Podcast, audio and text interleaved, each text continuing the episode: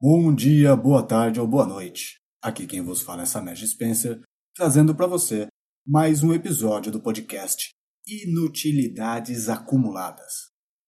No episódio de hoje, eu trago uma mensagem que o amigo Renato Siqueira compartilhou lá no grupo Próximo Nível, no Telegram. Estávamos ali na primeira quinzena do mês de setembro de 2019, falando a respeito de gratidão, a respeito de levar as coisas para o lado pessoal, quando o amigo Renato simplesmente mandou uma sequência de dois áudios sensacionais. E são justamente esses áudios que eu trago para você aqui.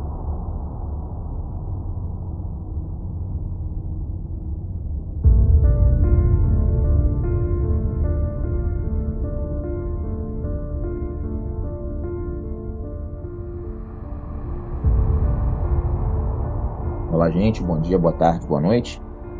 É, bem, eu estou respondendo aqui, né? A gente está falando aqui no grupo sobre essa questão aí de tudo virar pessoal, né? E honestamente, assim, analisando a sociedade nos últimos anos, né? Não sou um cara muito velho, mas sou é, certamente mais velho que a imensa maioria de vocês.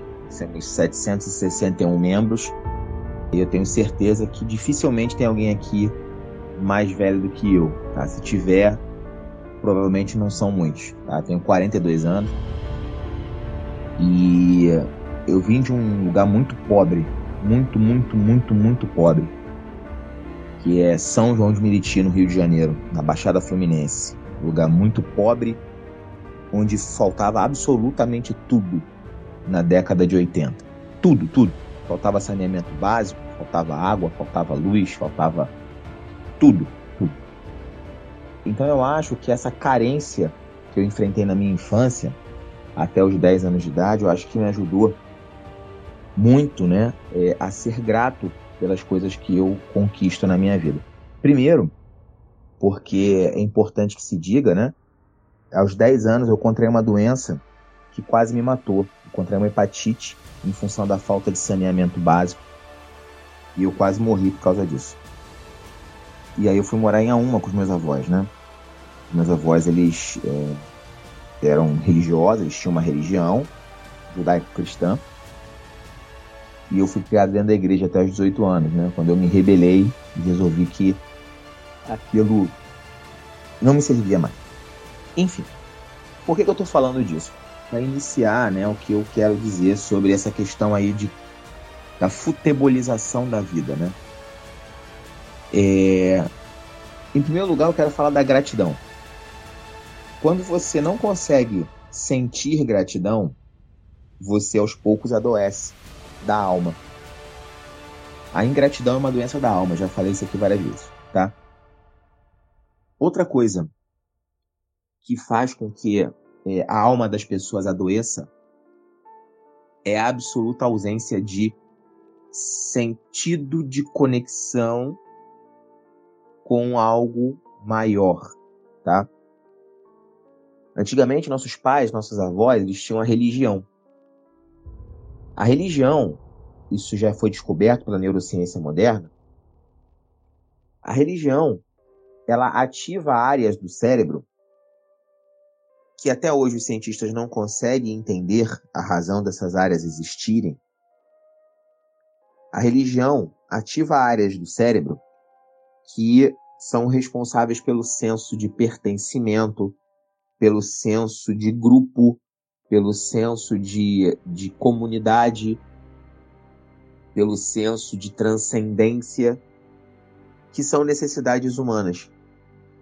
São necessidades da psique humana, tá?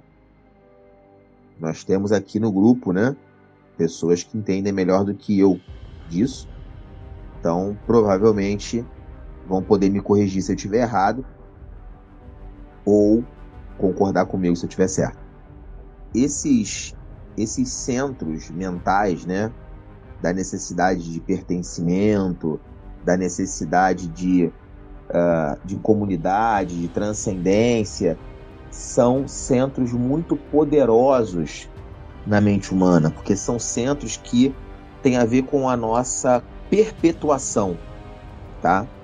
Na história humana.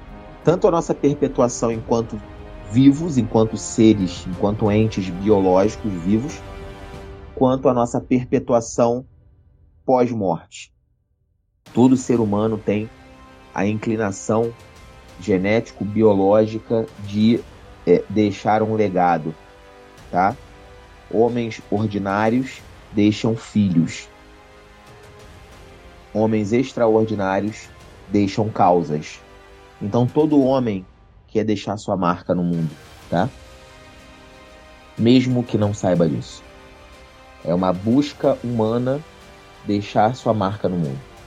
E a gente busca sempre uma forma de fazer isso, né? A transcendência, né? E aí o que acontece? Antigamente, nossos pais, né? Aí eu vou, vou citar Humberto Eco. A internet deu voz a uma legião de imbecis. Porque antigamente nossos pais, que eram, em alguns casos, tão imbecis quanto muitos de nós somos hoje, eles sentavam na mesa de bar ou num churrasco de família e falavam as mesmas merdas que a gente fala hoje, tá?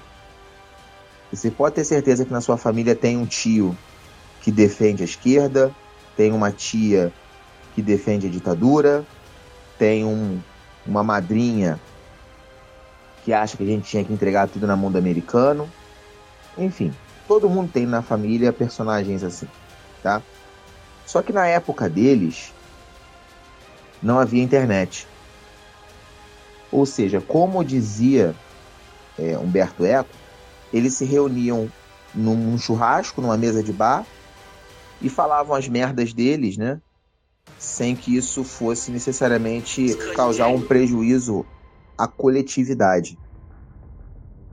Ocorre que hoje, né, nós temos as mídias sociais, tá? E, e aí, com as mídias sociais, a nossa idiotice ela ficou mais visível, né? A nossa idiotice ficou pública.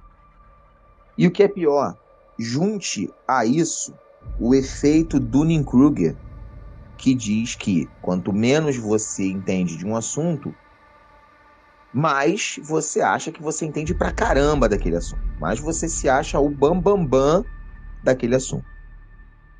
E isso é um problemaço. Por quê? Normalmente, essa rapaziadinha aí de internet, eles não sabem absolutamente nada de nada. Eles não entendem absolutamente nada de nada. Mas se sentem inalienável direito de opinar sobre tudo e de exigir que a sua opinião baseada simplesmente nas suas crenças pessoais enviesadas e completamente erradas, sejam não apenas respeitadas, mas aceitas. Bem, aí começa o problema, né? Por quê? Na minha época, né, na década de 80, quando eu estudava, quando você queria bater em alguém, bater mesmo, bater fisicamente em alguém, e você não dava conta de bater nesse alguém sozinho, você se juntava com duas ou três pessoas que também não gostavam daquela pessoa na qual você queria bater, e você ia lá bater nesse cara de turminha, né? Você arrumava uma turba de três ou quatro e você ia lá para bater nessa pessoa que você não gostava. Ou seja, já que eu não aguento bater nessa pessoa sozinho, eu vou arrumar uma galerinha para bater junto comigo nessa pessoa. Ou pelo menos para tentar, né? Porque às vezes você, às vezes o cara era bom de porrada e ele jantava você na porrada e mais os três que você tinha arrumado e mais quem viesse. Hoje em dia, a mesma coisa continua acontecendo. Só que em vez das pessoas baterem umas nas outras fisicamente, o que, que eu faço? Eu arrumo pessoas tão ignorantes quanto eu, tão desprovidas de conhecimento e sabedoria quanto eu, tão idiotizadas quanto eu, tão alienadas quanto eu, eu me junto com essas pessoas para poder bater naqueles que discordam do que nós pensamos. Não importam os fatos. O que importa é a narrativa. Não importa o que é, o que realmente está acontecendo. O que importa é a minha visão do que está acontecendo. E aí o que acontece? E aí entra, finalmente, a futebolização. Por quê? Futebol não é uma questão. É, não existe absolutamente nenhuma questão. É, como é que eu vou explicar? Nenhuma questão lógica no futebol. Futebol não tem lógica. O futebol, né? Principalmente no Brasil, o futebol foi uma arma midiática utilizada pelo governo militar, tá? Para controlar as massas. Tá certo? O futebol é uma maneira que o ser humano encontrou, né? Os esportes como um todo são uma maneira que o ser humano encontrou para aplacar a sua ferocidade e a sua necessidade de guerrear. Sim, o ser humano tem uma necessidade biológica, comportamental herdada de combater. O combate é uma necessidade do corpo humano. O corpo humano tem a necessidade do enfrentamento. Isso é uma necessidade. Qual é a forma que se encontrou né, na sociedade moderna de sublimar essa necessidade da guerra. A gente tem a necessidade da guerra. A gente tem dentro de si, tá? Cada um de nós tem um pouco de Ares, tá? Dentro de si. Ares era o deus da guerra. Cada um de nós tem um pouco dessa necessidade da guerra. E aí, qual foi a invenção dos gregos para aplacar essa necessidade da guerra? Os jogos certo? O futebol ele foi inventado, tá? Justamente para aplacar um pouco essa necessidade de guerra e mudar um pouco o significado da guerra. Você tirou a guerra dos campos de guerra, né? E você levou para os campos de futebol. Mas a rivalidade continua ali.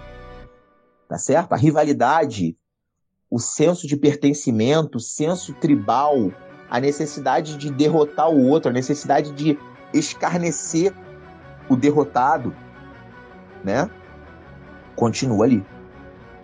E aí, é, no período militar, sabendo disso, os militares usaram o futebol para criar uma sensação de unificação nacional. Somos nós, brasileiros, contra eles tenho certeza absoluta que 90% ou mais das pessoas do grupo não vão lembrar. Mas tinha um jingle que era 20 milhões em ação, pra frente Brasil, do meu coração. Então essa música, ela era um hino, tá? Qual é, qual é uma das mais poderosas formas de você ativar os sentimentos tribais das pessoas? A música, tá? a música ela é uma forma de ativar, né, essa esse tribalismo do ser humano, tá? Não era, não, na verdade não era 20 milhões, era 90 milhões. Eu errei o número, né? Isso era um hino da equipe de futebol. Vou colocar para vocês rapidinho um trecho do hino para vocês. Alguém vai lembrar, se não me engano, é da década de 70 esse hino. Olha só, ouve aí.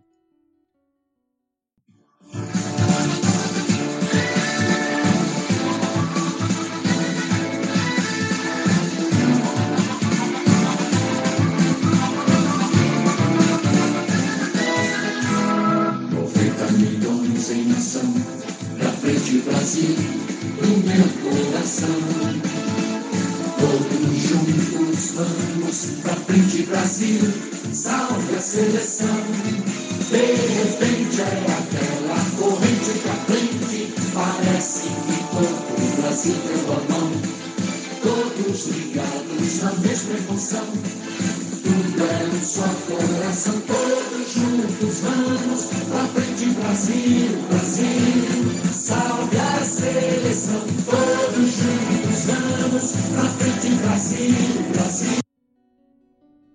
Bom, acabou cortando o áudio, então eu só vou completar. Para finalizar, né? Depois dessa demonstração de velhice que eu dei. O que que eu quero dizer, né, com isso? A sociedade ela está futebolizada.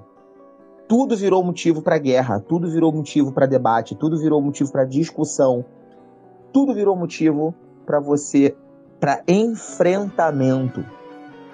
E por que que isso acontece? Falta de gratidão, falta de senso de conexão com algo digno, melhor, maior que nós mesmos. Falta de felicidade, que é oriunda da gratidão. Falta de propósito. Falta de trabalho, tá? A ociosidade aliada à falta de propósito, o ócio, a falta de propósito e a ingratidão construíram a sociedade na qual nós estamos vivendo. Os pais e mães da década de 70, 80, que tentaram salvar, abre e fecha aspas, os seus filhos, dando a eles, quero dar aos meus filhos tudo que eu não tive. Quero fazer pelos meus filhos tudo que não fizeram por mim.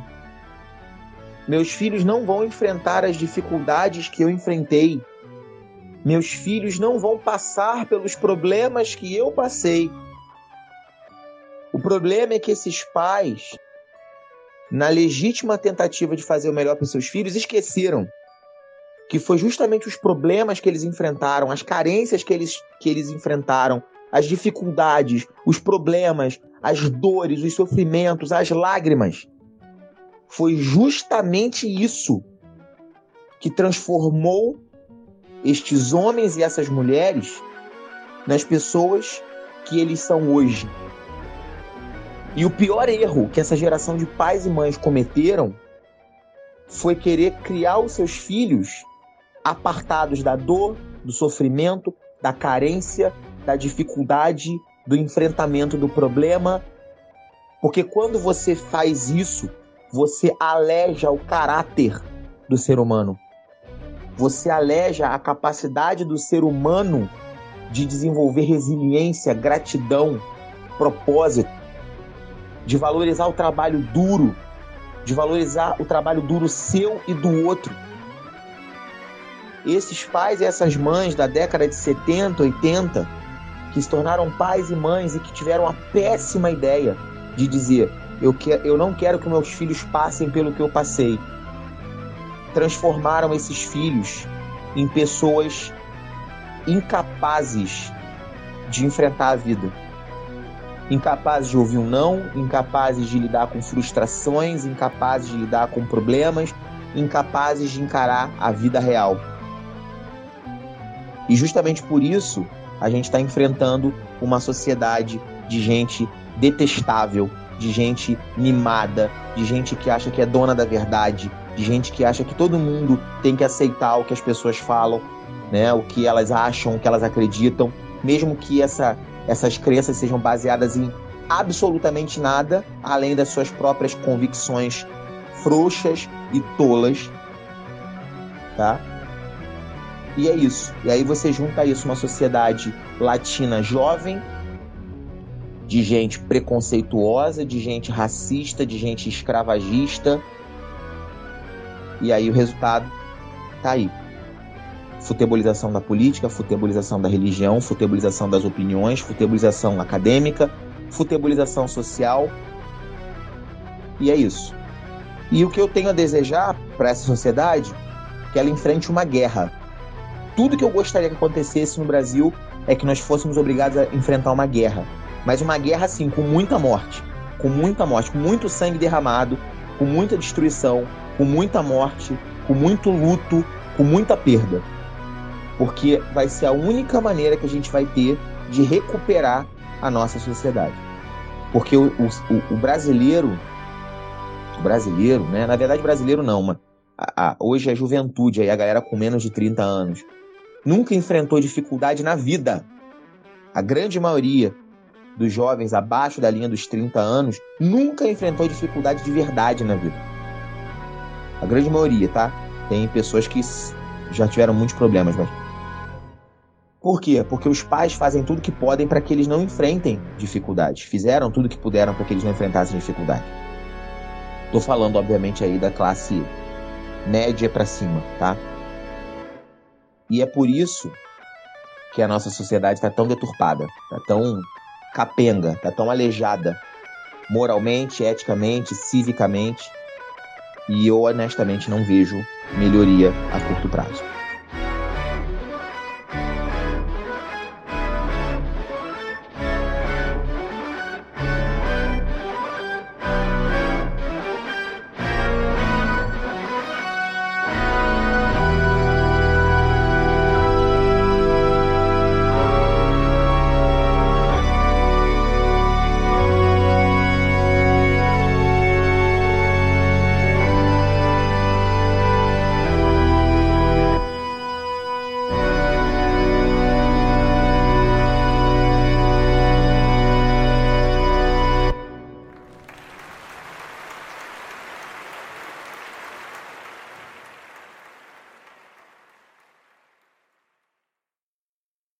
Caso você queira fazer parte do grupo Próximo Nível, confira os show notes, confira o link na descrição desse episódio para que você possa ingressar no grupo Próximo Nível.